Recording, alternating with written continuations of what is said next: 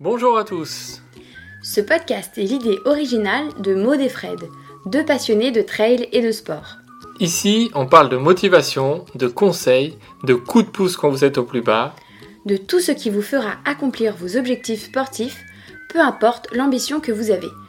ouf, C'est le podcast pour que vous puissiez souffler. et vous réalisez pleinement dans le sport que vous aimez. C'est parti pour un podcast de Ouf. Ouf, c'est fou qu'on a retourné. Le fou, c'est l'original, celui qui s'écarte de la raison. Mais vous êtes fous Oh oui Mais vous êtes fous Bonjour à tous et bienvenue pour un nouvel épisode de Ouf. Avant de vous parler de notre invité du jour, on souhaitait vous rappeler qu'on a lancé des packs pour toutes les personnes qui veulent nous soutenir dans la, dans la diffusion de ce podcast, dans la création de, de- ce podcast. Ça fait maintenant deux ans qu'on a créé le podcast Ouf. On vous a partagé euh, presque une cinquantaine d'épisodes, plusieurs briefings de courses, des, des portraits de ouf, des histoires de ouf, voilà, des lives aussi. Donc euh, toutes les personnes qui nous écoutent, qui, apprécient ce qu'on vous propose, euh, n'hésitez pas à venir nous soutenir. Donc on a plusieurs packs euh, sur steadyhq.com. Vous tapez le, nom du podcast, un ouf avec 3 F, vous connaissez. C'est de 3 à 12 euros par mois selon les, packs et il y a différentes contributions. Euh, discuter avec nous, poser des questions aux invités, des podcasts exclusifs et inédits, et des réductions sur les, toutes les courses, tous les événements que Trails the Wall organise. Voilà, donc ça c'est en fonction du pack, vous pouvez avoir euh, différentes euh, contributions. N'hésitez pas à aller y jeter un coup d'œil. On remercie d'ailleurs les premières personnes qui, euh, ont adhéré. Donc voilà, n'hésitez pas à aller jeter un coup d'œil et, euh, en tout cas on vous remercie d'avance pour, euh, votre soutien. Place à notre invité du jour qui est Camille Bruyat. Bonjour à tous, bonjour Fred. En effet, aujourd'hui, on a eu l'immense plaisir d'avoir Camille Bruyat, une, grande ultra-traileuse, qui a commencé d'abord par le basket, puis l'athlétisme, pour enfin finir au trail et à l'ultra. Elle a une vision euh, très positive de euh, la préparation, de l'entraînement, de comment elle voit ce sport. En tout cas, nous, on a pris beaucoup de plaisir à échanger avec elle. On ne vous en dit pas plus et on vous laisse écouter cet épisode. Bonne écoute à tous. Alors bonjour Camille, merci d'avoir accepté euh, d'être avec nous, euh, de, de participer à ce podcast de ouf. Ouais, salut à tous les deux. Euh, avant de parler euh, de, de tout ce que tu fais ou ce que tu as fait, est-ce que tu peux te présenter et nous dire qui est Camille Bruyat Alors, je suis euh, masseur kinésithérapeute, j'ai 28 ans et je cours à mes heures perdues. Euh, voilà, j'ai commencé par l'athlétisme et puis de fil en aiguille, euh, je suis arrivée sur le trail et plutôt euh, la longue distance. Ok. Alors, est-ce que tu peux nous dire euh, quand exactement tu as commencé euh, à courir? Parce que apparemment, c'était l'athlétisme que tu as commencé en premier. Et euh, voilà, comment tu t'y es mise? Ouais, en fait, j'ai commencé le, enfin, le sport vraiment par le basket pendant 10 Ok. ans. Mhm. Et après, en première année de médecine, c'était un petit peu compliqué de faire un sport euh, collectif. Mm. Donc, du coup, je me suis mis à courir. Bon, je courais déjà pas mal pour les prépas, pour tout ça. Et du coup, voilà, je me suis euh, mise à courir et je me suis inscrite en club d'athlé euh, en rentrant à l'école de kiné. D'accord. Et donc, du... le basket, t'en as fait euh, dès l'âge de... À quel âge t'as commencé? Bon, j'ai commencé assez tôt, hein, je dirais 6-7 ans. euh, ouais. D'accord. Et donc, tu jouais, euh, comment dire, euh, dans un club, tu as, fait des championnats. Est-ce que tu as, gagné des titres euh, en basket avant de te lancer dans, dans l'athlétisme? Ou c'était vraiment un sport que tu faisais à côté voilà, et tu disais c'était c'était quelque chose comme ça pour, au niveau amateur? Ouais, non, non, j'avais, j'ai commencé au niveau amateur dans mon village et Mhm. puis après, j'ai été recrutée dans une équipe où on jouait en régional. Donc, on a eu un titre régional en cadette, donc à l'âge de 14-15 ans, je pense. Mhm. Mhm. Ouais, les dates chez moi, c'est un peu flou. Et, et voilà, et après en senior, on jouait à un niveau euh, où on jouait encore en R1. Donc euh, voilà, c'était quand même euh, Mhm. trois entraînements semaine, un match. Euh, voilà, je m'investissais beaucoup hein, parce que des fois au village, il fallait arbitrer, il fallait coacher. euh. Donc voilà, il y avait des sélections aussi, sélections départementales, régionales que j'ai fait. Ouais. Donc ouais, ouais, ça me prenait pas mal de temps. ouais. Ah oui, donc quand même un, un passif euh, de, un bon de- petit niveau de, de basket. voilà, de, de sportif déjà euh, ancré. euh, C'était pas euh, voilà, du basket euh, loisir, on va dire. Un petit peu plus. ok. Pour les jeunes, c'est toujours le, le jeu, quoi. C'est c'est vraiment génial. ouais. Et donc après, tu, tu, tu passes à l'athlé, comme tu l'as dit, euh, plutôt sur euh, 3000 mètres, cross, euh, jusqu'à 10 km. C'est assez loin des distances euh, que tu, que tu fais maintenant, où tu es plus dans, l'ultra trail. Qu'est-ce qui te plaisait dans ces, dans ces distances? Est-ce que tu t'es dit, quand tu t'es inscrit au club d'athlé, est-ce que tu t'es dit, j'y vais pour faire du 3000, pour faire des crosses, ou est-ce que tu savais pas à ce moment-là, et pourquoi ces distances euh, au début? Bah, ouais, non, je je savais pas du tout. euh, je- voilà, c'était surtout pour rencontrer du monde, commencer l'athlétisme. J'avais deux, deux copines qui en, qui en faisaient à Saint-Étienne. Et voilà, donc c'était surtout pour rencontrer du monde, retrouver un peu cet esprit collectif que j'avais dans le basket, parce qu'en fait, en athlétisme, on court tout seul, mais il y a quand même les interclubs qui est Ouais. euh, voilà la compétition de l'année. Il y a deux, deux manches et où là, c'est vraiment l'esprit d'équipe qui prime, où chacun voilà fait son épreuve et donne le meilleur de soi-même euh, lors de son épreuve. Et de fil en aiguille, euh, voilà, j'ai fait du 3000, 3000 steep, 10 km route. En fait, euh, ouais, j'ai augmenté la distance petit à petit. C'était aussi un peu, voilà, euh, le groupe qui évoluait euh, vers, de, vers du demi-fond de plus en plus long, hein, on va dire. Et voilà. Et après, à la Réunion, ça a changé. Ça me rappelle quelques, quelques petits souvenirs hein, quand tu parles d'interclub. Moi aussi, j'ai fait 10 ans d'athlétisme. J'ai entraîné un club d'athlétisme. Donc, Ouais. préparer les interclubs, c'est, euh, quelque chose hein, qui, prend, qui prend plusieurs mois. Et, Puis c'est Euh, l'événement de l'année, j'ai l'impression. oui, que pour les, c'est, pour les euh, clubs, en fait. Alors, pour, pour ceux qui connaissent pas la- les, les interclubs, c'est, euh, il y a chaque, il y a toutes les disciplines de l'athlétisme et il faut deux personnes, deux hommes et deux femmes dans chaque discipline. Donc, ça, ça comprend euh, de mémoire, je sais plus, entre 75 et 80 performances.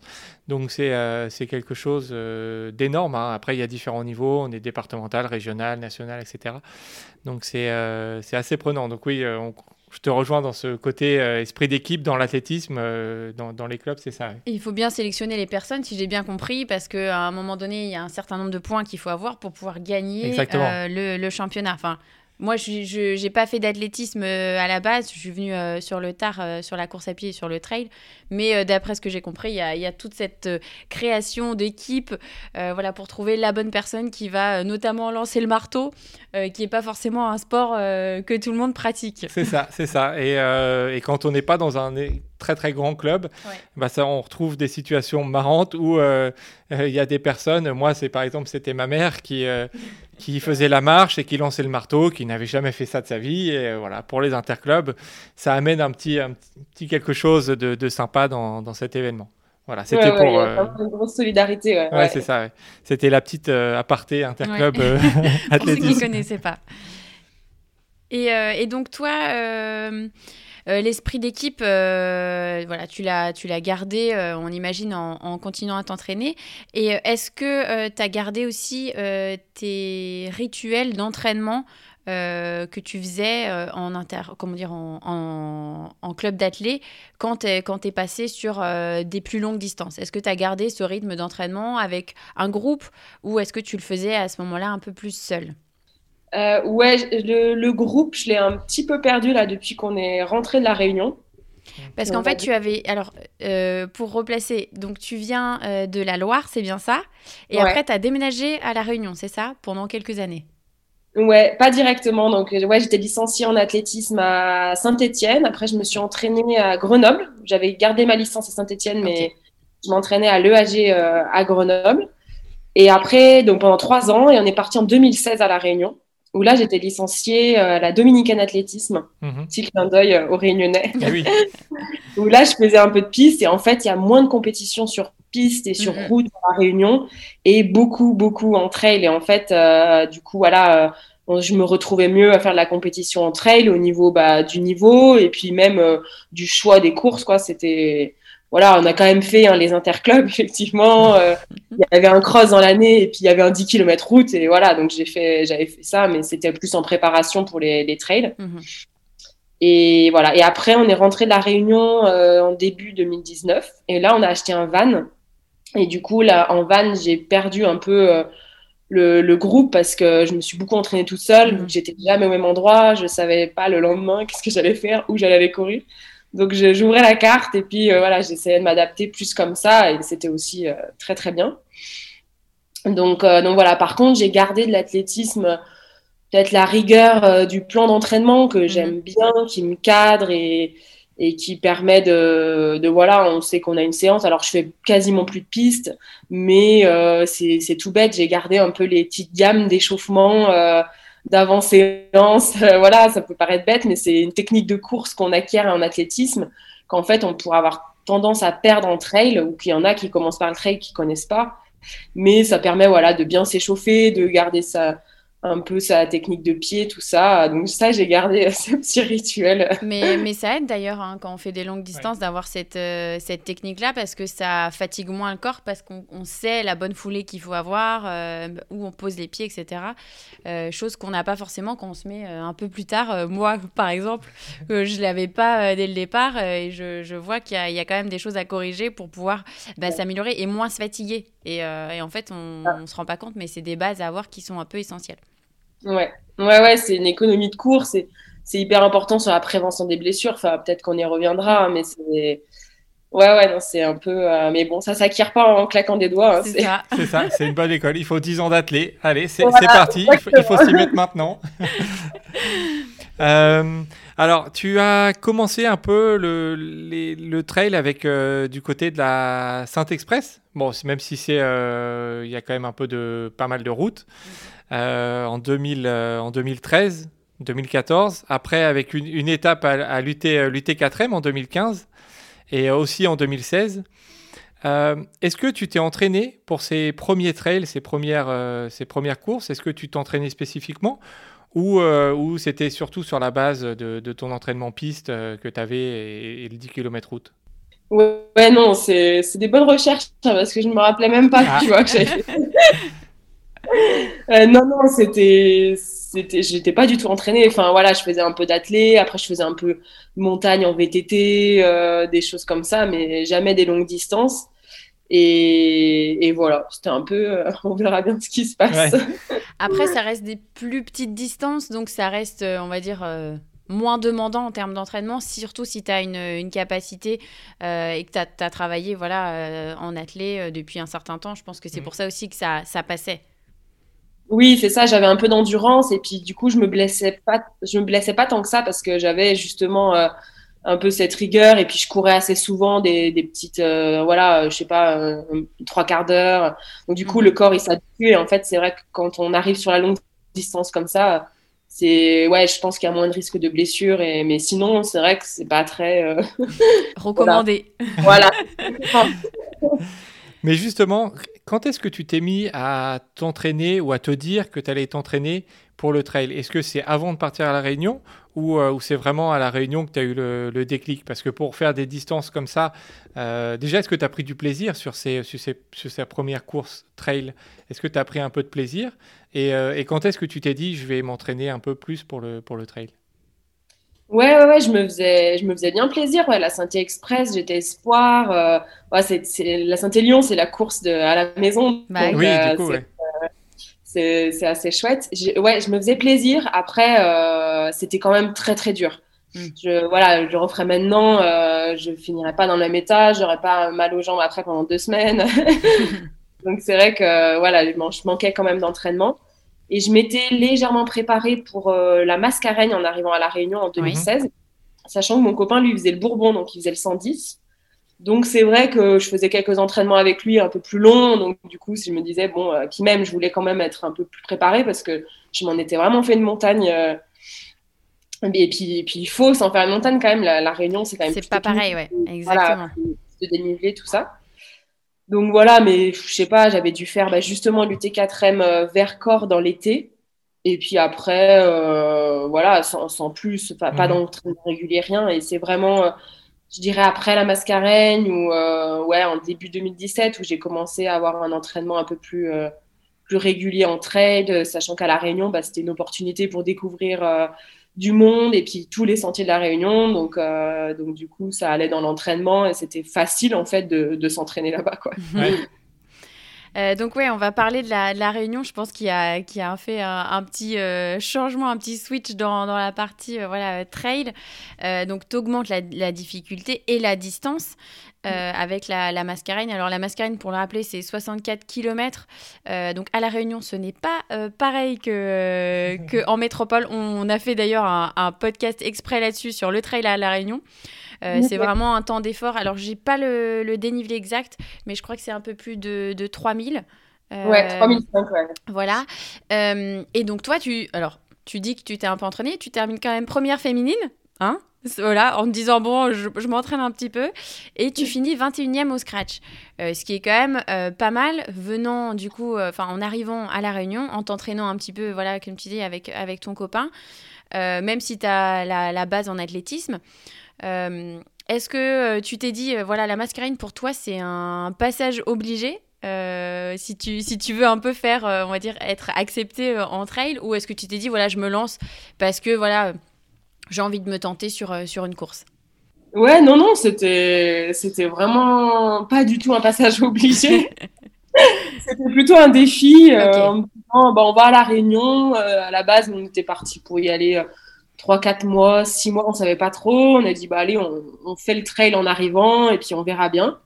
Et puis en fait, euh, en fait, ouais, je, je, gagne la course, mais à ma plus grande surprise, euh, je suis partie euh, enfin milieu de peloton avec des copains. Enfin, j'ai, je sais, ouais, je pense que maintenant, je serais autant stressée de partir si loin que me que c'est impossible en fait.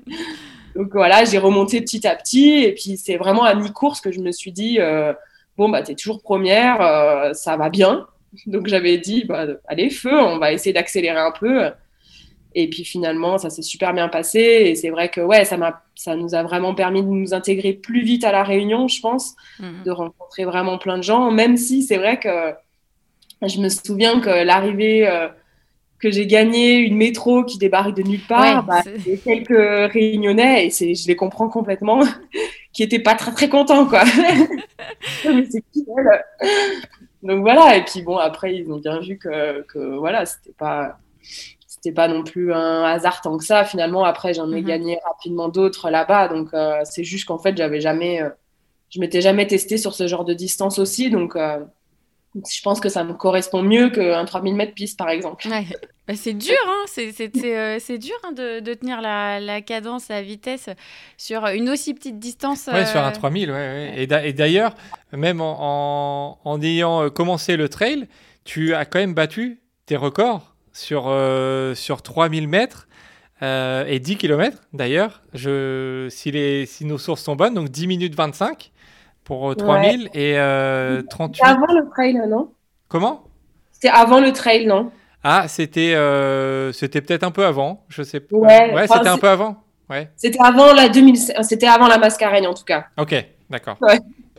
Donc... Mais, mais oui, je, je, faisais un petit peu de, enfin, j'avais fait l'UT4M, j'avais fait euh, deux trois trucs et oui c'est là où j'avais euh, j'avais battu ouais ouais mais bon maintenant ça serait quand même dur est-ce que donc tu on, on a parlé que l'athlète ça pouvait aider dans le dans le trail et dans les longues distances est-ce que tu penses que euh, en faisant maintenant du, de la longue distance ça pourrait t'aider si jamais tu voulais battre ces records ou euh, ou euh, voilà c'est quelque chose que tu as oublié et que, que qui, qui est plus dans ta tête ouais non non c'est quelque chose que j'ai oublié et c'est très compliqué de, de, tout faire, de garder ouais. la vitesse et d'aller sur du long.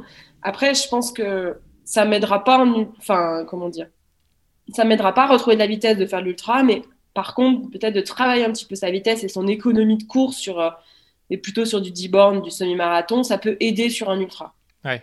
Mais pas dans l'autre sens, je pense pas. Ah, c'est bon, euh, bon, ouais. bon, à savoir pour ceux qui. Il bah, y a des scientifiques qui sont peut-être mieux que moi, mais en tout cas pour l'avoir expérimenté, euh, ouais, non, dès que j'ai passé sur des 100 bornes, euh, j'ai vraiment perdu sur piste ah parce bah, qu'à l'arrivée, on faisait encore beaucoup et il oh, fallait pas regarder la montre.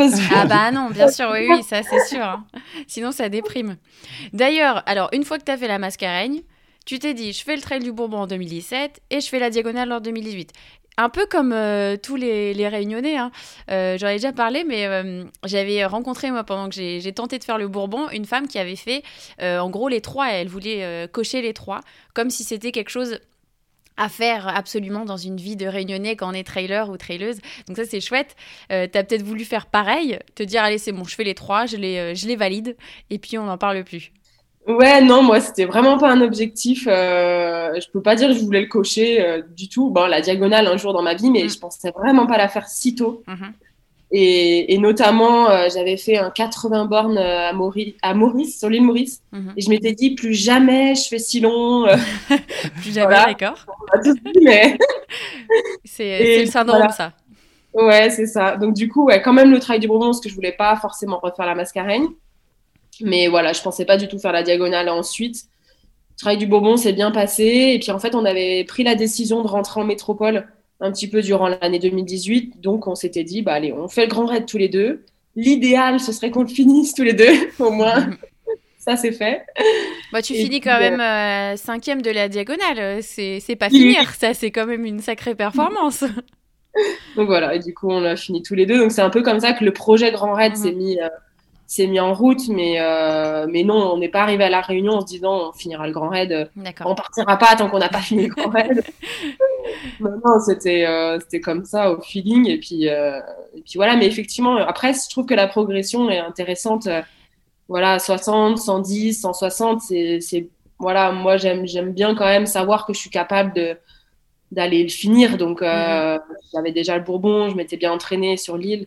Ça me paraît plus simple qu'un métropolitain qui arrive et qui, voilà, qui arrive sur la diagonale. C'est quand même un sacré chantier, quoi. C'est vrai.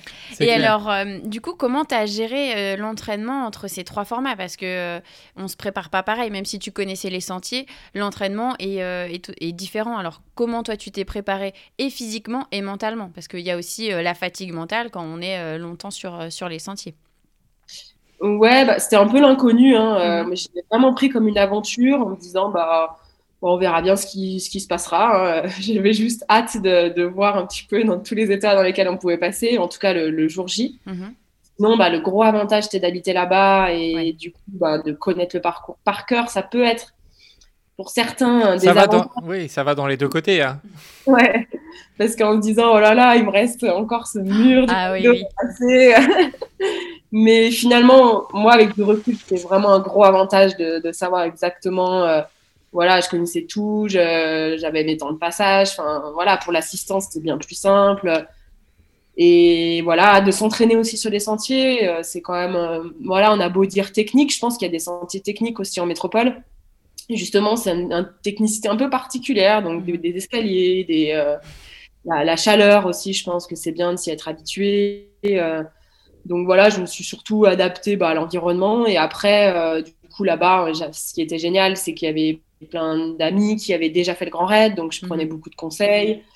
Euh, J'avais aussi des copains, on était tout un groupe à le faire la même année, donc on s'entraînait ensemble. Et je pense que c'est ça qui a créé vraiment euh, ouais, un- esprit d'équipe que moi j'a- j'adore tout le temps pour euh, aller, aller faire cette épreuve. Et voilà, c'était plus vraiment ça que des entraînements très spécifiques. Euh, voilà, je pense qu'on là-bas, on, on faisait des, voilà, des sorties euh, sur le terrain et il n'y a rien de mieux pour s'entraîner que, que ça, je pense. Oui, c'est sûr que ça, ça aide. hein. J'ai, j'ai fait la diagonale, hein, donc je, venant de, de métropole, métropole, euh, ouais. je me suis rendu compte. On m'avait dit, on m'avait prévenu, on m'avait dit, tu vas voir, c'est technique, tu, tu t'attends pas à ce que tu vas voir. Je disais oui, oui, j'ai déjà fait des sentiers techniques et effectivement, ça ressemble, ça ressemble pas trop à ce qu'on a euh, en France. En tout cas, j'ai pas, j'ai pas fait tous les sentiers de France, mais, mais c'est vraiment, c'est vraiment particulier. Mais, mais même dans le monde, hein. Enfin, Oui. moi, pour avoir euh, couru un peu partout dans le monde euh, pendant deux ans, euh, je peux dire que la Réunion, euh, ça met une claque. hein. C'est voilà, c'est c'est une claque. On se prend une Ouais. claque, mais mais mais voilà, c'est bien. Il faut aussi de temps en temps, euh, voilà, se remettre euh, euh, en, en question sur euh, sur. Faut pas trop, euh, comment dire. Trop avoir confiance. Parfois, on peut partir en étant confiant, en disant mais oui, c'est bon, je connais. Et en fait, bah, quand on est sur place, on se dit bah oui, bah non, on connaît pas du tout. Et on apprend d'ailleurs.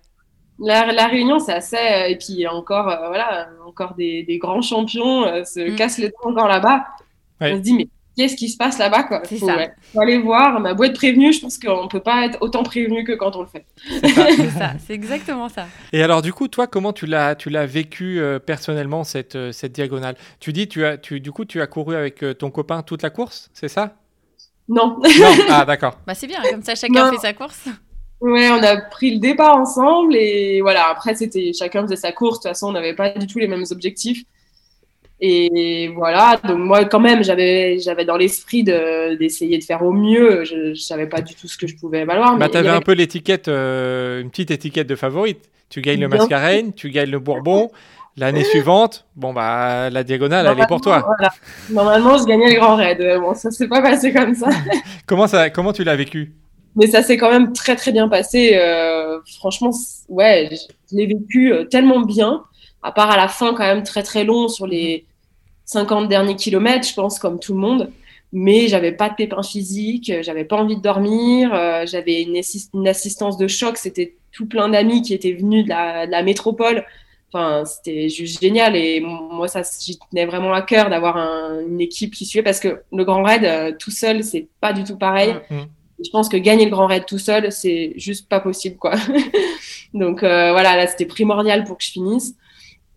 Et, euh, et voilà, ils ont été au top. Euh, c'était un régal de voir à chaque fois. En plus, je connaissais quand même beaucoup de monde sur le sentier. J'ai fait toute une grande partie avec euh, Nicolas Rivière, Oui. qui l'année d'après fait deuxième avec euh, Ludo Pomeray. Mhm. Donc voilà, lui, il a fini bien plus vite. Moi, c'est vrai que j'ai eu un bon coup de mou arrivé au Maïdo. Donc euh, là, j'ai dû me refaire euh, à sans souci. Ouais, j'étais vraiment, vraiment pas bien. Après, je pense que c'est normal. hein. Voilà, on a beau le savoir que la course, elle commence au, à sans souci Maïdo, mais ça, ouais. Ouais, Dans les faits, c'est, c'est dur de le prévoir. Ouais. C'est ça. Ouais, ouais, ouais, c'est dur de le prévoir. Et, mais bon, finalement, euh, je repars et puis je redouble, euh, je redouble deux filles quand même euh, après sans souci. Donc ça me remotive. Et puis, puis voilà, je finis euh, sous la pluie, euh, sur les fesses, je pense. Vraiment, j'étais ouais, vraiment pas bien. Et passer la ligne, encore moins bien. Donc voilà, mais euh, non, c'est un chouette souvenir avec le, avec le recul, mais c'est sûr que c'est quand même très très dur. Hein. Je peux pas dire que, que c'était. C'était une partie de, partie de plaisir. Mais c'était quand même chouette. Eh, on, est, euh, on est assez fasciné par euh, voilà, tout ce que, toutes les courses que tu entreprends, par ta résilience sur chaque course euh, où tu t'alignes. Tu es très souvent première et au minimum, tu es sur un podium. Donc les étapes euh, de l'UT4M, l'UT4M Challenge, Victoire, la Saint-Élion, la Swiss Canyon Trail, et j'en passe. Comment tu fais pour être aussi constante dans tes résultats? Tu vas nous dire c'est l'athlétisme? Joker. Euh, non, ben je, je sais pas, euh, je sais pas pour, pour la constance. Ouais, c'est vrai que bah, encore dernièrement aux Açores, euh, c'était ce qui ressortait. J'ai j'ai fait euh, sixième tous les jours. Je pense que je suis la seule à avoir été aussi constante. donc, donc ouais, régulière. je sais pas si c'est dans le- la planification, que c'est vrai que je me tiens à cœur de me mettre des courses qui me font vraiment envie, que je sais que l'entraînement sera sera cool et que je vais découvrir des nouvelles choses euh, avec des nouvelles personnes. Enfin voilà, je pense que ça joue vachement. Euh, voilà. Peut-être que j'ai un, entraîneur qui planifie bien, qui, qui fait en sorte que je sois en forme le jour J.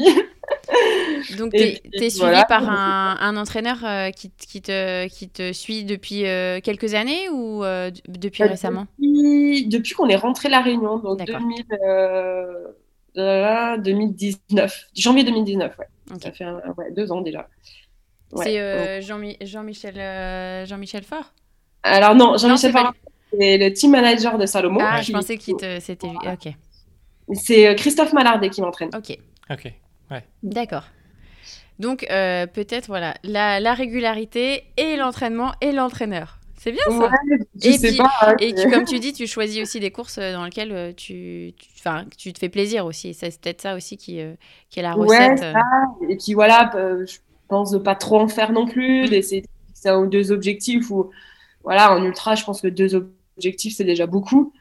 Et voilà, surtout quand il faut le mêler un peu à la vie pro, la vie perso, euh, voilà, qu'on a envie de faire d'autres choses. euh, voilà, je pense que quand déjà, on en a deux. Et puis après, il y a les courses intermédiaires où, où on essaye d'être performant, mais enfin, c'est pas la même, la, même, la même énergie, la même pression quand même. Donc, donc voilà, mais moi, non, j'ai pas vraiment. Et euh, du coup, tu as fait attention, euh, dans, depuis que tu, tu, as commencé le trail, à monter progressivement. On a d'abord fait des plus petites distances, on l'a vu à La Réunion, d'abord le 64, après le 110, le 160. Est-ce que c'est quelque chose que tu voulais, prendre ton temps sur les distances, ou en fait, tu as fait au fur et à mesure de tes envies sans vraiment trop réfléchir? Sans vraiment trop réfléchir. Mais parfois, c'est bien. Hein moi, sais pas calculer. Hein. Ma vie n'est pas calculée de A à Z. Je prends les opportunités comme elles viennent. Et non, et on m'aurait dit euh, en 2018, tu vas faire le grand raid euh, il y a 5 ans. Je t'aurais dit, mais t'es complètement euh, fou, c'est impossible. Donc voilà, en fait, rien n'est impossible. Mais, mais non, non, je prends comme ça vient. Et puis, ouais, il se trouve que bah, après, je, voilà, je, suis quand même kiné, donc je sais qu'il faut quand même être progressif. Je vais peut-être pas me lancer dans un truc où je sais que je suis pas capable, mais. Mais, euh, mais voilà, finalement, euh, finalement euh, ça me fait envie et ça se tourne comme ça. Donc, ouais, finalement, c'est très progressif. Alors, tu as participé aussi au championnat de, donc de France de trail. Donc, trail court pour ta première participation, puis trail long, où tu prends une deuxième place, donc en 2018. est-ce qu'à ce moment, est-ce que à ce moment-là, tu te dis que tu es plus forte sur le long ou tu le savais déjà avant? C'est-à-dire que voilà, tu commences par un cours et après tu dis bah tu gagnes, enfin tu fais une deuxième place. Est-ce que tu t'es sentie plus forte à ce moment-là sur le long ou tu t'es dit bah ça viendra après? En fait, ouais, je, sais que sur le long, euh, je suis un peu plus forte. Je m'en suis rendu compte notamment au Trail du Bourbon, je pense, mm. qu'il s'est super bien passé sur des distances de 100 bornes. C'est vraiment euh, la distance que j'adore. Mais j'aime bien euh, me, mettre, me faire des distances courtes aussi. Donc, euh, c'est pas planifié sur euh, là où je suis la meilleure. Je m'en fous, en fait. Je veux juste euh, me faire plaisir tout le temps. Et j'adore aussi les 40 bornes bien, qui vont bien, vite. voilà, je sors de mon zone de confort. J'aime bien. Je, retravaille ma vitesse. c'est différentes concurrentes. Donc, c'est chouette. Donc, du coup, voilà, là, le trail court, en fait, je l'avais planifié parce qu'il était trois semaines avant le Bourbon ou un mois avant le trail du Bourbon. Donc, on était rentré avec mon club de La Réunion. Et voilà, donc voilà pourquoi j'avais pas fait le long en fait, parce que c'était le faire à longue distance, c'était trop long par rapport au, au trail du Bourbon. Et l'année d'après, je m'étais quand même, euh, ouais, je m'étais dit ouais, tu peux faire long. je m'étais mis comme objectif, on va dire plus. Hmm. Donc là, si c'est un objectif, euh, je vais je plutôt choisir le trail long effectivement. Mais donc ouais, le 100 km pour toi, c'est euh, la distance que tu, là où tu prends le plus de plaisir. Ouais, là où... Enfin, après, je me régale tout le temps, mais je pense que là où j'arrive à mieux m'exprimer, ouais. Mhm. Mm. D'accord. Alors, en 2019, justement, tu fais la CCC, où tu prends une, troisième place, un 100 km. Hein. Euh, comment tu l'as vécu, cette course à Chamonix, dans cette ambiance particulière de, de la semaine UTMB, par rapport à la, aux courses à La Réunion, qui sont aussi un événement euh, incroyable là-bas? Comment tu l'as, tu l'as vécu, euh, cette, cette performance à Chamonix? Bah super bien. non, je m'y attendais vraiment pas parce que le, plateau il était quand même énorme. Mm. Euh, je pense que sur le papier je partais 25e ou j'en sais rien. Donc euh, donc voilà, c'était de surprise en surprise euh, en fonction de, du déroulé du, du 100 km. Et voilà, non, c'était génial. Moi, c'était la première fois que je courais à Chamonix, donc l'ambiance, enfin, il y a du monde partout. On a beau dire sur la diagonale, il y a du monde partout. Mais quand même, Chamonix concurrence vraiment bien. voilà, j'avais forcément aussi beaucoup de, familles, d'amis qui étaient là, euh, qui n'étaient pas forcément là à la réunion. Donc, c'était quand même des différentes personnes. Et voilà. Et puis, euh, tout, tout, se passait bien. Enfin, vraiment, euh, j'avais décidé qu'à Champèche, j'allais accélérer. Il y avait mon coach qui était là, que j'avais jamais vu, qui m'a hurlé dessus et à et accéléré. T'as compris qui c'était, du coup Tu t'es dit, ah, tiens non, non, mais c'était au bon moment, au bon endroit. Et, en fait, voilà, quand j'ai décidé d'accélérer, euh, les, gens me répondaient et de mieux en mieux. Donc j'ai dit, bon, bah là, la feu, euh, faut, faut y aller. Et voilà, je remonte comme ça petit à petit. Et l'arrivée à Chamonix, euh, c'est, ça s'explique pas, ça se vit, je crois. c'est vrai.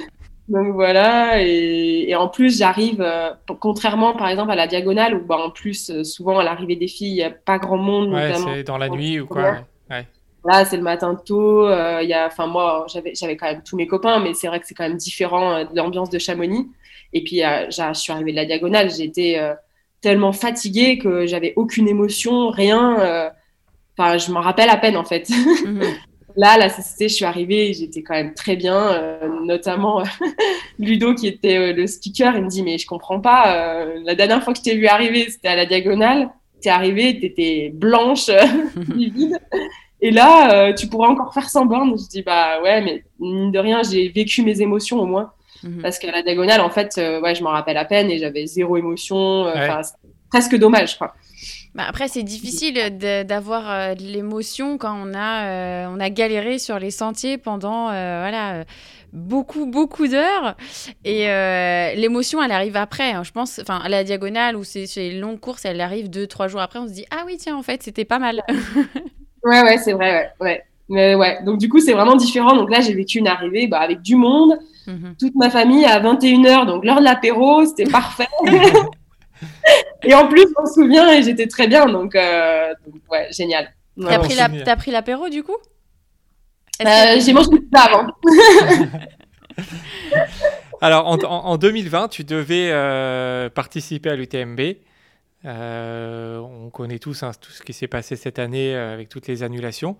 Comment tu l'as, tu l'as géré cette année, euh, cette année 2020 Donc on va revenir après sur les, sur les deux, trois petites courses que tu as quand même eu l'occasion de, de, faire et la, et la traverser. Mais comment tu l'as vécu avec toutes ces annulations, la motivation à l'entraînement? Comment tu l'as vécu cette année? Bah, je l'ai vécu un peu comme un ultra avec des, des hauts et des bas, forcément. Surtout en début d'année où vraiment le premier confinement là a été euh, sympa pour personne, enfin pas sympa pour tout le monde, voilà. Et là, c'était vraiment dur de me motiver. Je me suis dit, bah, écoute, c'est pas grave. De toute façon, euh, je pense que dans une carrière, il faut faire des, des années un peu, voilà, plus blanches, plus se régénérer. Donc, je me suis dit, bah, allez, euh, là, c'est pas grave, je fais rien. Euh, de toute façon, c'est pas le temps que ça va durer. On sait pas quand ça va reprendre. Et quand on sera, j'aurai le temps de m'entraîner. Donc, forcément, que je courais, voilà, un petit peu tous les jours pour, pour s'aérer l'esprit. C'était plus, voilà, pour la santé mentale, tout ça. Mais, euh, mais c'est vrai que c'était très dur de se motiver pour vraiment s'entraîner pour un truc spécifique. Et puis après, euh, avant la fin du, du, premier confinement, du coup, Jean-Michel, il nous propose euh, la grande traversée Salomon. Mhm. On fait début juillet. Et là, bah, là, je me suis dit, nickel, là, ça va me remotiver. Il mhm. faut que je sois capable de faire 100 bornes sans me blesser parce, qu'après, il y aura peut-être des compètes. Et, et en me faisant plaisir. Donc forcément, il faut s'entraîner. Donc du coup, là, j'ai retrouvé la motivation.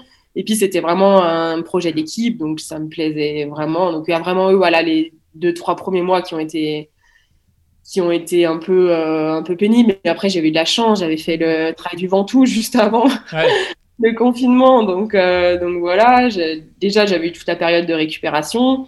Après, il y a eu ce projet qui s'est monté. Et puis après, moi, je, voilà, un peu comme tout le temps, je prends un peu les opportunités comme elles viennent. Donc, bah, il n'y a pas de course, c'est pas grave. Je suis prête, je vais me faire un off avec une copine. Euh, et on va aller en montagne et puis bah il y a la course bah voilà tant mieux on mhm. prend on prend ce qu'on prend et puis finalement l'année s'est super bien passée quoi ok bon c'est bien c'est pas mal donc du coup comme le disait Fred et comme tu l'as dit donc tu as, as, fait la grande traversée le Golden Trail euh, série aux Açores dont tu parlais tout à l'heure mais avant on va un peu parler euh, d'une autre course donc euh, l'UT Cam 70 km où tu termines quatrième à 4 minutes du podium et 8 minutes seulement de la victoire au scratch c'est quand pour euh, c'est quand la victoire au scratch hein? Elle est elle est pour quand? Je sais pas si c'est trop prévu, ça se passera pas, mais euh, non, mais bah, c'est vrai que ouais, l'UTCAM, euh, pareil, grande forme. alors bon, je pense qu'on est une année, on en avait un peu moins fait, donc mhm. peut-être pour ça. Mais grande forme, j'adore courir la nuit, donc là c'était un parcours que j'ai découvert quelques jours avant, que j'allais faire que de la nuit en fait. Donc là, c'était pas prévu non plus hein, ce, cette course, on est d'accord? Non, c'était pas prévu, mais quand même, euh, je, quand même, je m'étais préparée, euh, j'avais fait Dubaï. Euh, et puis, bah, mais en fait, ce qui est, voilà, j'étais préparée, mais sachant que bon, ça pouvait être annulé au dernier moment, quoi. Mmh. Enfin, donc voilà, on se prépare, mais on sait pas trop on sait pas trop, mais voilà. Après, je m'étais quand même pas dit, il y avait un 120. Mhm. Je m'étais quand même pas dit que j'étais prête pour le 120, donc j'avais choisi le, 80. Et en fait, en démarrant avec le 120, j'ai couru que de la nuit. Enfin, voilà, j'ai juste fait le lever du soleil et je suis arrivée pour le petit-déj. L'apéro, le petit-déj, c'est bien, tu arrives aux, heures euh, qui sont ouais, sympas. j'aime bien. Calculer en fonction de. C'est ça. Ça permet d'accélérer au moment où on a, on a marre. Donc du coup, euh, du coup, ouais, des, enfin, trop trop bien, pleine lune, euh, euh, magnifique. Enfin, on pouvait même éteindre la frontale tellement, tellement c'était beau. Et du coup, je pense que ouais, j'étais hyper en forme. Et dernier ravito, je sais pas, il restait 20 bornes. Là, on me dit, Cam, tu repars avec le troisième et le quatrième. Je fais quatrième, ouais. non, avec le deuxième et le troisième. Donc, je suis repartie avec eux. Et ils m'ont dit, là, tu peux aller gagner au scratch presque. Je dis, ah non, mais impossible, c'est mort. Donc, je repars et tout en me disant, on verra bien. Et, et bon, non, c'était. euh, et en fait, eux-mêmes savaient que j'étais derrière. Et je crois que pour leur conscience personnelle et leur ego Ouais. euh, masculin, Ça a dû chauffer les fesses, ouais. ouais, parce que le troisième, euh, je, je le connais et il m'a dit, oh là là, mais non, non, il était hors de question. Donc voilà, mais c'était drôle parce qu'au final, on a fait un bout ensemble et, euh, Mhm. et voilà, et comme on était quand même pas mal tout seul euh, sur la deuxième partie, c'était c'était c'était chouette, ouais. Mhm. Euh, autre bonne expérience hein, euh, qui avait l'air en tout cas de l'extérieur, c'était euh, aux Açores avec le Golden Trail série de, de Salomon. On avait l'impression d'extérieur c'était un peu une grande fête, que, que tous les athlètes étaient réunis, que vous étiez tous ensemble et, et tous les jours c'était une course de 2-3 heures. Alors bon, euh, est-ce que Il c'est la fête quand il fait, euh, quand il pleut tous les jours et que c'est le déluge et que c'est le vent tous les jours? Peut-être pas. Comment tu l'as, tu l'as vécu cette, cette expérience aux Açores? Ben ouais, non, mais c'était déjà la fête de pouvoir partir en fait. donc euh, avec toutes les barrières qu'on avait, donc fallait avoir un test Covid euh, négatif, euh, fallait que l'avion soit maintenu, il fallait euh, changer les billets d'avion à peu près euh, toutes les semaines, euh, trois semaines avant. Ben voilà, parce qu'il y avait beaucoup de vols annulés. Donc en fait, on avait tellement de bâtons dans les roues qu'on se disait, mais c'est pas possible, on va jamais y arriver quoi. Et en fait, si arrivé euh, sur l'île, donc moi déjà, on était tellement heureux de d'être là-bas, après de pouvoir courir parce que c'est pareil, tous les jours, euh, voilà, euh, Greg Volet qui organisait, on pouvait lui dire, bah non, là c'est mort, on, Ouais. on a une course demain, quoi. Donc on- voilà, on- moi je, je savais la chance qu'on avait et je disais, mais on n'a pas le droit de se plaindre, quoi. Mhm. Donc la pluie, la météo, on s'en foutait complètement.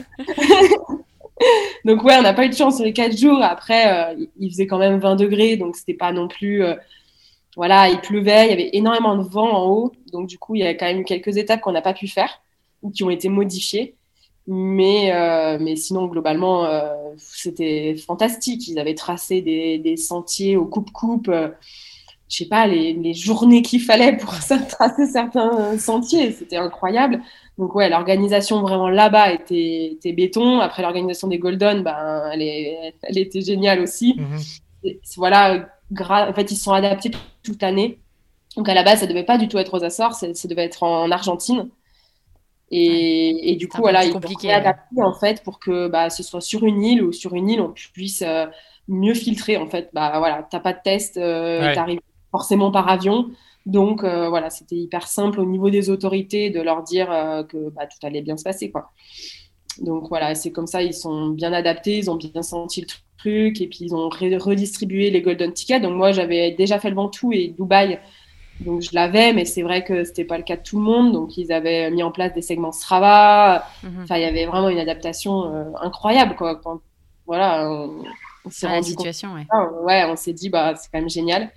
Et donc, voilà, on s'est retrouvés effectivement tous ensemble là-bas. Donc, moi, là, c'était rigolo parce que c'était vraiment des, des filles, notamment avec qui j'ai pas l'habitude de courir forcément, sur des plus courtes distances. Donc, Mhm. c'était super chouette de rencontrer des gens différents. De, ouais, les Golden Trail Series, normalement, euh, moi, tu m'aurais dit, euh, tu vises les Golden cette année. Je dis, mais c'est mort. J'en fais une ou deux pour euh, m'amuser, mais c'est tout. Et en fait, bah ouais, je me suis régalée sur les quatre jours. Après, c'était quand même dur, exigeant. Euh, C'est une- d'une haute intensité pendant quatre jours. Et, mais voilà, sur un format finalement euh, qui, qui est vraiment sympa parce qu'on vit tous ensemble, on mange tous ensemble, on se revoit les lendemains. Et j'avais déjà vécu ça à l'UT4M justement euh, sur quatre jours. Et c'est vraiment des moments, enfin moi je me rappelle plus de ça presque de la course quoi, parce que, parce que voilà, on fait des rencontres exceptionnelles. On, est ouais on est vraiment et puis on fait que ça quoi. On court euh, on mange on nous fait à manger on dort et puis on repart le lendemain. Enfin, c'est génial. C'est ça le, principe des courses à étapes. C'est vrai que ça, ça lie pas mal euh, les, euh, les, personnes et parce qu'on est on est vraiment on passe quatre jours ou, un peu plus ensemble et d'ailleurs tu, tu, disais que tu n'avais pas l'habitude de courir avec certaines filles est-ce que c'est la première fois que tu cours avec une intensité une densité de, de coureurs aussi importante ou tu avais déjà un peu vécu ça? Ouais, je, pense que c'est vraiment la première fois. Après, j'avais fait la Sierzinale euh, en 2000, l'année de la CCC, où vraiment j'y allais euh, bah, pour me faire plaisir. Et puis, euh, c'était trois semaines avant la CCC, donc pour mettre un peu de rythme. Donc, je savais à peu près le niveau qu'il allait y avoir. Mais là, vraiment, j'étais plus dedans la course. Quoi. Du coup, c'était devenu un objectif au fil des, fil des semaines. Je me disais, bon, bah, finalement, il va falloir être performant ce jour-là et on verra bien ce qui se passe. Et finalement, j'étais dans le, dans le match. Donc, euh, ouais, là, je me suis vraiment rendu compte de la densité. Et du coup, ouais, je pense que c'est euh, vraiment, en tout cas, là où j'étais en forme et préparée pour cet objectif, euh, la, course où il y avait le plus de densité, ouais, ça c'est mhm. sûr. Que là, il s'agissait, j'avais même pas, le premier jour, j'ai même pas eu le temps de manger une barre, quoi, tellement ça, allait. ah, il fallait y aller, quoi, fallait, fallait donner, pas ah, de manger ni de boire. Il fallait pas louper le départ, c'est clair. Hein. Ça a été devant, derrière, dans tous les sens bah, c'était génial, hein, mais c'est sûr qu'au bout du quatrième jour, en fait, moi, j'étais plus fatiguée mentalement hmm. parce que n'avais pas l'habitude de cette hmm. intensité et de, de cette densité-là par rapport à un ultra que physiquement, euh, j'étais fatiguée forcément, hmm. mais comme j'avais quand même l'habitude des longues distances, je pense que j'étais moins fatiguée physiquement que certaines, mais mentalement, j'étais ruinée. comment je vais faire aujourd'hui pour euh, aller à la guerre quoi? Bon, finalement, on y arrive, hein, mais et du coup, as été, euh, tu l'as dit, tu as été très régulière hein, sur, euh, sur les quatre jours. Tu finis à chaque fois sixième. Est-ce que, euh, alors, c'est pas ton effort, tu dis, tu en as parlé, c'est les 100 km. Donc là, c'était plutôt, on était sur des efforts de 2-3 heures. Est-ce que c'est quelque chose, tu te dis, un jour, tu aimerais bien gagner, par exemple, un format comme ça, court? Est-ce que, qu'est-ce qui te manque? Qu'est-ce qui te manquerait pour, pour, pour gagner ou pour être sur le podium d'un format comme ça? Euh, je sais pas exactement ce qui me manquerait. Il faudrait déjà que je me fixe une saison où, par exemple, euh, je fixe Zegama, euh, et voilà, et c'est mon objectif. Déjà, il faudrait vraiment que j'arrête de m'éparpiller, quoi, entre guillemets. Euh, voilà, il faut, faut arriver à se, se, cibler sur quelque chose quand on veut le enfin, si on espère gagner, quoi. Donc, il y a déjà ça. Et puis après, je sais pas, hein, c'est peut-être une, à l'intérieur de moi, mais j'ai l'impression que, ouais, j'ai pas assez de vitesse pas assez de rapport poids-puissance. Mm. Euh, voilà, je sais même pas si j'ai le bon gabarit en fait pour, euh, pour vraiment faire ça. Et je m'en suis rendu compte avec des filles qui font que ça. Quand on est au milieu, ouais, je voyais bien qu'en montée, pourtant en ultra, euh, c'est pas là où je pinaille le plus. Bah là, franchement, il fallait que je m'emploie énormément pour arriver à, à, monter efficacement, économiquement, sans voilà. Donc je pense vraiment, après, à mon avis, avec de l'entraînement sur peut-être plusieurs années, c'est possible de, de fixer ça comme objectif. Mais déjà, je sais même pas si je me ferais vraiment plaisir toute l'année à ça. Et du coup, bah, le résultat va, va découler. C'est-à-dire que si à l'entraînement, c'est pas forcément ce qu'on aime et que finalement, c'est un objectif qu'on s'est mis, mais c'est plus un objectif de compétition. Moi, je suis pas trop là-dedans. Euh, je suis plutôt dans le plaisir. Donc, c'est vrai que je, je sais même pas si en fait, tous ces paramètres-là feraient que bah, j'y arriverais pas, quoi. ouais, donc finalement, c'est mieux de finir sixième en ayant pris beaucoup de plaisir toute l'année à l'entraînement plutôt que de passer un an à t'entraîner euh, presque à contre-coeur et de, de, faire un podium. C'est peut-être mieux dans ce sens-là.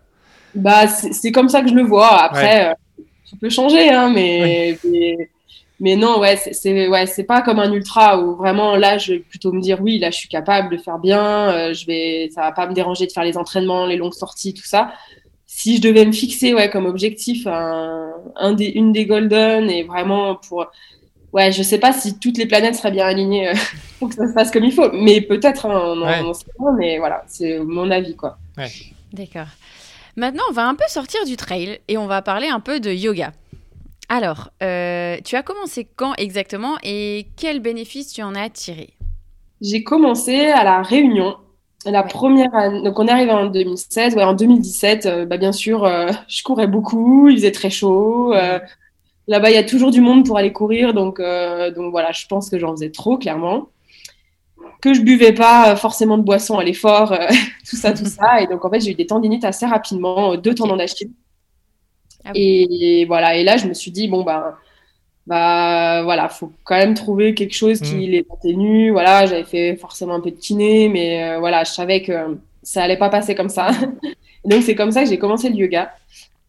Et voilà, et j'ai trouvé une super prof à la Réunion. À la Réunion, je pense que bah, le décor, euh, la température fait que bah voilà, il n'y a pas de souci pour euh, pour s'y mettre. Je pense que l'atmosphère le, ambiante globale est plus plus calme, plus détendue.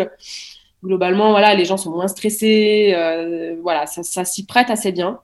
Il y a beaucoup de cours aussi, c'est vrai qu'un peu à toutes les heures. Donc, euh, je me rends peut-être pas compte en, métropole, j'ai moins recherché, mais c'est vrai que des fois, c'est faut le caler dans son emploi du temps. Donc voilà, là, c'est vrai que c'était assez facile. Et voilà, et donc les bénéfices, bah, c'est moi, ça m'a vraiment appris aussi à me poser, à me calmer. Si on a une blessure, bah, ça permet aussi de se se dire que bah voilà, on peut toujours faire du yoga, on peut toujours apprendre à, à se poser que la blessure elle est peut-être là au bon moment, qu'il faut euh, patienter et que finalement bah, c'est pour revenir plus fort. Enfin voilà, euh, je pense que ceux qui l'ont vécu euh, le, le, savent très bien, mais moi c'est vraiment un moyen, notamment au premier confinement, de, de vraiment ouais, me, me, poser, chose que je savais pas du tout faire avant. Et puis après voilà, étirement, travail de l'équilibre, renforcement des muscles profonds voilà, d'où la coordination, tout ça, prévention des blessures, je pense énormément. Mhm. Et voilà, ça fait un bon combo en fait pour se dire que bah, finalement, 15 minutes par jour, euh, ça prend pas beaucoup de temps. Mais si ça fait tout ça, euh, ça vaut peut-être le coup. C'est exact. Bah, je, te, je, te, rejoins là-dedans parce que euh, moi, j'avais déjà fait quelques, quelques cours euh, auparavant. Et là, pendant le deuxième confinement, je m'y suis mis un peu plus sérieusement. Et j'en faisais au départ 15 minutes par jour. Là, je passe plutôt à une demi-heure, même 40 minutes ce qui est bien. Et en fait, je me suis rendu compte, sans le, sans le savoir, que bah, effectivement, déjà, ça calme, ça permet de lancer la journée, parce que souvent, tu le fais le matin. Euh, mais après, c'est vrai qu'au niveau euh, renforcement, équilibre, ça joue beaucoup. Et en fait, on le néglige, j'ai l'impression, euh, dans, le, dans le trail. Au, niveau de la respiration aussi, ça aide euh, vachement. Enfin, c'est des trucs, en fait, où on a l'impression que c'est inné quand on est dans le, en train de courir. Mais en fait, quand on le prépare dans le yoga, etc., on se rend compte que quand même, il y a, quelques petits exercices à faire et qui, euh, qui aident par la suite. Je pense que ça permet de poser les bases et puis de, de, prendre le temps aussi. Ah oui, oui, c'est sûr qu'il y a énormément de, de, gens qui seraient étonnés en mm. fait de, tout ce que ça fait travailler. Et même, euh, même ceux qui pensent que c'est euh, cool, tranquille et qu'on dort pendant une demi-heure. Pas du tout. voilà, qui... Ça fait super mal. quand, je, quand on tient une pause pendant 2-3 minutes en respirant, euh, on gaine. Hein. Là, moi, je n'ai jamais autant gainé de ma vie. Hein. Mais, mais on, de faire ça, Enfin il faut pas non plus décourager les, gens qui veulent se lancer. Toi, tu donnerais quoi comme conseil euh, à certaines personnes qui, euh, qui osent pas se lancer, se dire ouais, le yoga, comme tu dis, c'est un truc, euh, on va s'endormir, c'est pas, c'est pas assez intense, ou, ou peut-être c'est trop intense pour moi, tu vois? Ouais, ben justement, je pense que ça dépend vraiment de la vision qu'on a du yoga à la base, pour savoir déjà quel type de yoga choisir. Hmm. Parce que, parce que voilà, moi maintenant bah, je peux louper un footing pour aller me faire une bonne séance de yoga. Donc là, je vais choisir un truc un peu plus tonique. Mm. Comme euh, je, suis euh, fatiguée cette semaine, je vais me faire un, un yin où c'est beaucoup de respiration, beaucoup de postures très lentes. Donc voilà, si déjà on a des a priori sur ça, euh, il faut choisir le bon type. Et après, mm. je trouve c'est commencer vraiment, alors en cours si possible. Bon, là, en ce moment, c'est un peu compliqué. Mais en cours pour vraiment avoir des bases ouais, des bases de correction, d'alignement sur les enchaînements, euh, les principaux enchaînements de base, je trouve que c'est quand même bien. Mhm. Et puis sinon, si on commence tout seul, c'est commencer vraiment par des, des sessions assez courtes, bah, comme tu as fait au début, c'est 10 minutes, un quart d'heure. Il y en a beaucoup qui disent non, mais ça sert à rien. Euh, bah ouais, mais bah, si tu fais tous les jours, voilà, c'est mhm. comme ça que tu vas voir la. Bah, c'est comme tout, voilà, c'est c'est comme aller courir. Hein. Il vaut mieux courir tous les jours 40 minutes euh, pour éviter de se blesser que de faire une fois par mois euh, une sortie de. Voilà, mm. donc c'est un peu pareil. Et le yoga, l'avantage, c'est qu'on voit hyper vite les, la progression. Enfin, je sais pas toi comment tu l'as vécu, mais voilà, des postures d'équilibre. Au début, on se dit, mais je tiendrai jamais, ouais, c'est ça. voilà. Et en fait, en faisant un petit peu tous les jours, euh, la progression, elle va très très vite. Mm. Donc, c'est très gratifiant. Et du coup, je pense que les gens adhèrent très vite. Il faut juste se lancer voilà, trois semaines, un mois, et après, après, globalement, les gens adhèrent vite, mais il faut quand même trois semaines persévérer un petit peu. Mhm mais c'est vrai que se mettre un trop, trop gros objectif au, départ, je suis d'accord. Si tu te dis, euh, il faut que je fasse absolument 40 euh, minutes, euh, jamais tu tiens. Mais si tu dis, je fais 5-10 minutes, et en fait, si tu fais même 10 minutes par jour, du lundi au vendredi, ça te fait quasiment une heure. Et en fait, une heure de sport, c'est pas mal déjà pour, pour renforcer, pour se gainer, etc. Et ça fait moins peur de se dire 10 minutes que se dire, allez, je me lance 40 minutes, une heure. Euh, parce que parfois on n'a pas le temps et pas l'envie. Euh, peut-être le matin on a envie de prendre le temps de dormir et pas forcément euh, se lever du lit et aller faire du yoga. Mais une fois effectivement qu'on a commencé et qu'on voit les bénéfices, ça, ça devient quelque chose dont on a besoin pour commencer la journée, je trouve. Exactement. Et après, une fois qu'on en a besoin, en général, on ne perd pas. C'est ça. alors, tu en as parlé un petit peu, mais tu, quand tu es rentré de la Réunion, tu as vécu un petit peu en van. Euh, avec, ton, ton, copain. Est-ce que c'est toujours actuel? Est-ce que tu as un lieu fixe ou est-ce que tu es, euh, tu es en van euh, en permanence? Non, là, on n'est on est plus en van. On, a, on, a, vendu le van à la fin de l'année 2020, ah.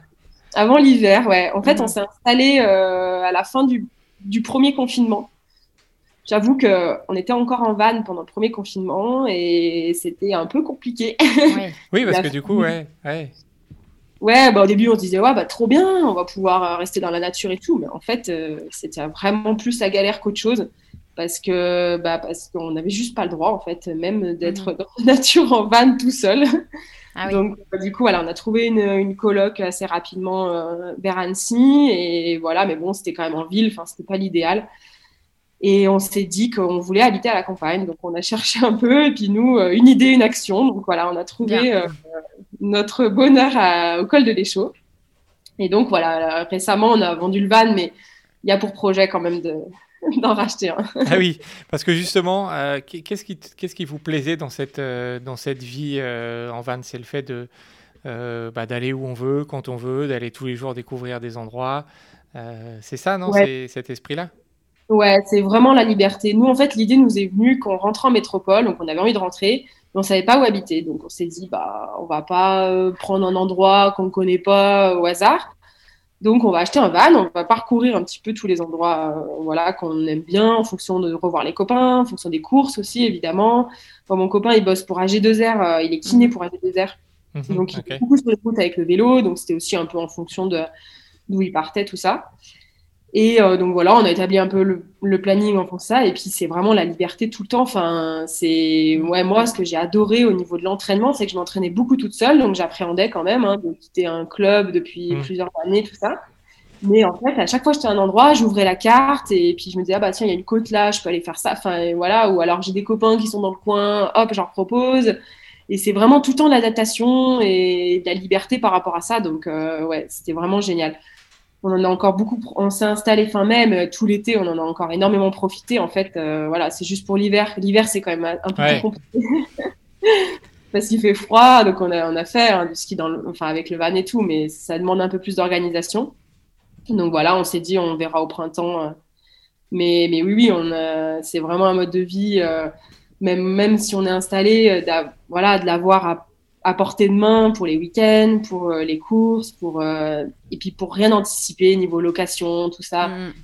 En plus, avec le Covid, euh, c'est vraiment pas facile. Donc, donc ouais, c'est d'énormes avantages par rapport à ça. Ah ben, on, on, peut pas être plus d'accord avec toi parce qu'on avait un van aussi qu'on a qu'on a vendu aussi hein, euh, l'année dernière, mmh. euh, l'été dernier. Et effectivement, euh, c'est exactement ce que tu dis. Tu peux voilà te poser à n'importe quel endroit, décider d'aller faire cette côte, cette petite cette petite boucle, et puis ensuite décider d'aller dormir ailleurs pour avoir une vue.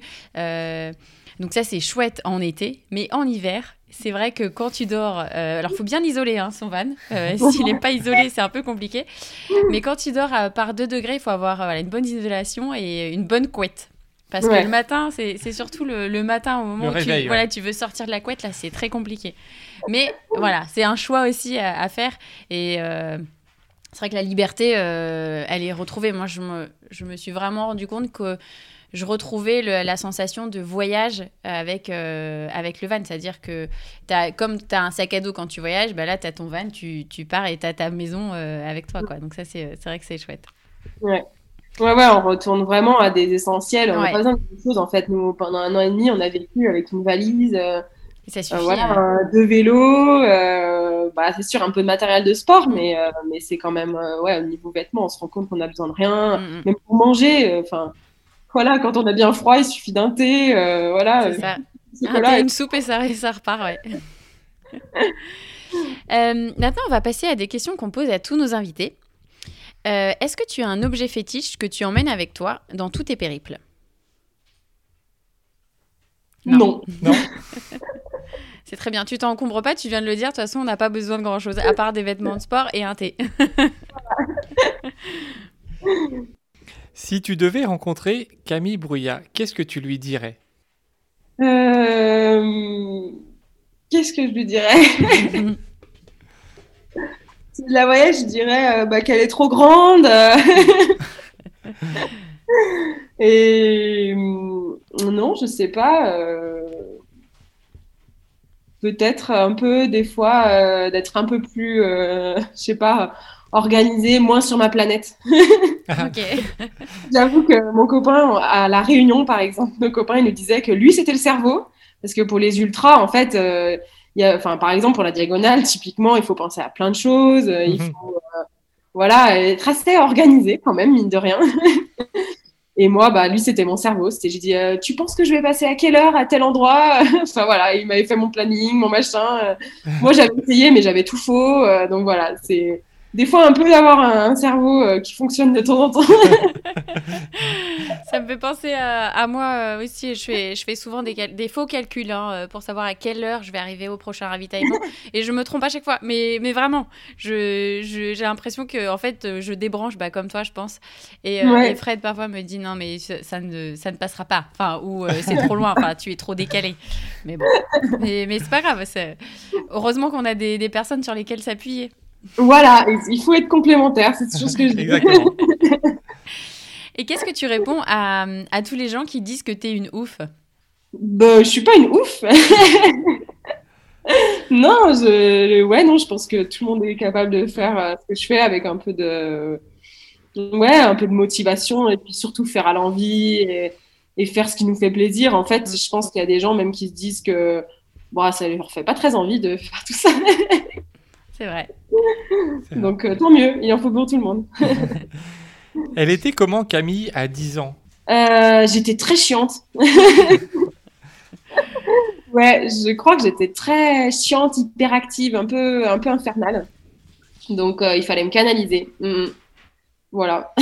Et donc le basket a aidé un petit peu peut-être. Ouais, à aider un peu, mais, mais quand même, je crois que euh, j'avais besoin de, ouais, quand même pas mal de sport. Je partais déjà très jeune, je partais courir toute seule dans ma Ah oui. campagne. Ouais, ouais, et puis, ouais, j'étais très, euh, très énervée. euh, voilà. Bon, il a fallu que je, je me pose un peu. Comment la, la famille Bruyat voit la Camille d'aujourd'hui, à ton avis? Euh, bah, ils, ils suivent euh, un peu, ils essayent de suivre, on va dire, Ouais. surtout. Forcément. Ouais, voilà. Non, ils sont, mes parents, ils sont adorables. euh, Ils, ils- voilà, la Saint-Élion, par exemple, je prends toujours cet exemple parce que ça passe pas loin de la maison et je leur avais demandé d'aller me faire un ravitaillement, un endroit à Saint-Genou, enfin, où Mhm. vraiment, enfin, l'année dernière, il pleuvait des cordes, c'était vraiment faire l'assistance. Moi, j'aurais vraiment pas aimé. Donc, je leur avais demandé d'aller à un endroit. Et, et il pleuvait des cordes. Et moi, je suis arrivée. et J'ai dit, ah non, non, mais en fait, j'ai besoin de rien. Et du coup, j'ai tracé. Donc, en fait, ils m'ont vu deux secondes. Ils avaient marché pendant euh, 800 Horrible. mètres dans la boue et la pluie. Et je suis passée en mode, euh, non, non, mais en fait, c'est bon, il fait trop froid, je m'arrête pas. Et voilà, donc ils étaient dégoûtés, ils disaient mais, mais n'importe quoi, elle se fout de nous. bon, après ils sont quand même allés jusqu'à Lyon, mais euh, moi je serais été eux, je serais rentrée à la Ah maison. bah oui. Ah, bah, ils, sont, ils quand même venus te voir, ils sont sympas. hein. Donc voilà, non, ils sont hyper fiers, ils suivent les aventures, euh, voilà, ils m'ont toujours suivi, même au basket, donc, euh, donc voilà, ils- et voilà, ils s'adaptent euh, partout où on est. C'est quoi les prochaines aventures de Camille Bruyat? Alors, on va, on, va oublier le contexte actuel où on ne sait pas ce que 2021 nous réserve, mais c'est quoi les, tes envies euh, C'est quoi les aventures que tu aurais envie de faire pour la suite? C'est un peu comme 2020 en fait. Hein. Là, le programme n'est pas trop dur à faire. Hein. Il suffit de reprendre les courses qui étaient prévues. Et puis, euh, donc, j'avais prévu aller au Lavaredo fin juin. Ouais. Donc j'ai toujours prévu y aller. C'est une course qui me tient à cœur, un 100 km, donc ça me, ça me va très bien. et voilà, et je pense à ces roulants magnifiques dans les Dolomites, donc euh, mm. voilà, bien hâte de découvrir. Et puis UTMB. Voilà, j'ai vu, il faut, faut senser. Faut, voilà, c'est vrai que depuis la diagonale, j'ai jamais refait de 160 et j'ai vraiment envie d'en refaire un. voilà, un jour j'aimerais bien retourner à la diagonale, donc euh, y retourner sans avoir refait d'expérience de, 160, je trouve ça un peu dommage. J'aimerais bien y aller avec un peu plus d'expérience. Donc, euh, donc voilà, ça va prendre un peu plus de temps du coup, mais, euh, mais voilà, donc UTMB pour, pour s'essayer un petit peu, retourner à Chamonix. Et est-ce qu'il y a une course que tu rêves de faire? Ouais, je rêve de faire la Western aux mhm. États-Unis. Ouais. Alors, profil complètement différent de la, de la, Réunion, hein, du coup. Là, ah là, on est sur du roulant, il faut courir. Ouais. Euh. ouais, ouais, mais j'adore le roulant hein, aussi, donc euh, comme la CCC, enfin, ouais, ouais. Chamonix. Donc, euh, donc, oui, oui, non, mais c'est vrai que moi, je suis un peu. voilà, je m'éparpille un peu, mais ouais, la Western, j'aimerais vraiment bien. J'aimerais bien tout court aller courir aux États-Unis, vraiment. Et puis, si je peux faire la Western, c'est magique. Alors, on va te laisser dire un dernier mot pour toutes les personnes qui, nous ont écoutés jusque-là. Euh, on te laisse leur, euh, voilà, leur parler pendant, pendant une ou deux minutes. Eh ben, je pense que vous m'avez déjà bien entendu. Donc, euh, non, ce que je voulais dire, bah, que la course à pied, c'est un très bon sport voilà, pour, comment dire, pour rencontrer des gens, qu'il ne faut pas penser que c'est un sport trop individuel et un petit peu euh, égoïste. C'est vraiment une manière de découvrir plein d'endroits, de rencontrer plein de monde et que euh, voilà, moi je garde cet esprit d'équipe dans la tête. voilà, comme on en a parlé un petit peu et puis euh, et puis voilà, faites-vous plaisir. Ben, merci en tout cas d'avoir euh, passé cette, petite heure avec nous, euh, d'avoir euh, raconté un petit peu ta philosophie, la manière dont tu t'entraînes, tes petites aventures. Nous, on a été ravis en tout cas de, les entendre. Et on espère que bah, les auditeurs, eux, en auront appris un peu plus sur toi. Voilà, et, iront suivre tes aventures bah, prochaines, s'il y en a. ouais, j'espère, ouais. Ouais, bah merci à vous hein, de, de, vous de vous aventurer dans des podcasts comme ça, dans toutes vos aventures d'ailleurs. Euh, c'est super chouette. Il faut des gens euh, qui sont passionnés comme ça euh, pour faire avancer notre sport. Donc merci beaucoup. Et bah. puis le bonjour à tous les auditeurs. Merci Camille. Et puis quant à vous, chers auditeurs, on vous dit à bientôt pour un nouvel épisode. Merci à tous d'avoir écouté cet épisode avec Camille Bruyat. On espère que vous en avez appris un peu plus sur elle, sur sa manière de voir le sport, sur le fait de se lancer des défis et de parfois laisser place à l'improvisation. Nous, en tout cas, ça nous a donné des nouvelles idées, de nouveaux défis. Cet épisode a été monté et préparé par Adrien Kennel. On vous remercie encore d'être nombreux à nous écouter et à nous suivre. Si cet épisode vous a plu, n'hésitez pas à nous laisser des petits commentaires et des petites étoiles, ça nous permet d'avancer et de faire vivre ce podcast. Et n'hésitez pas aussi à nous soutenir sur les packs comme Fred vous en a parlé au début de l'épisode, sur steadyhq.com. Et on vous dit à très bientôt pour un nouvel épisode.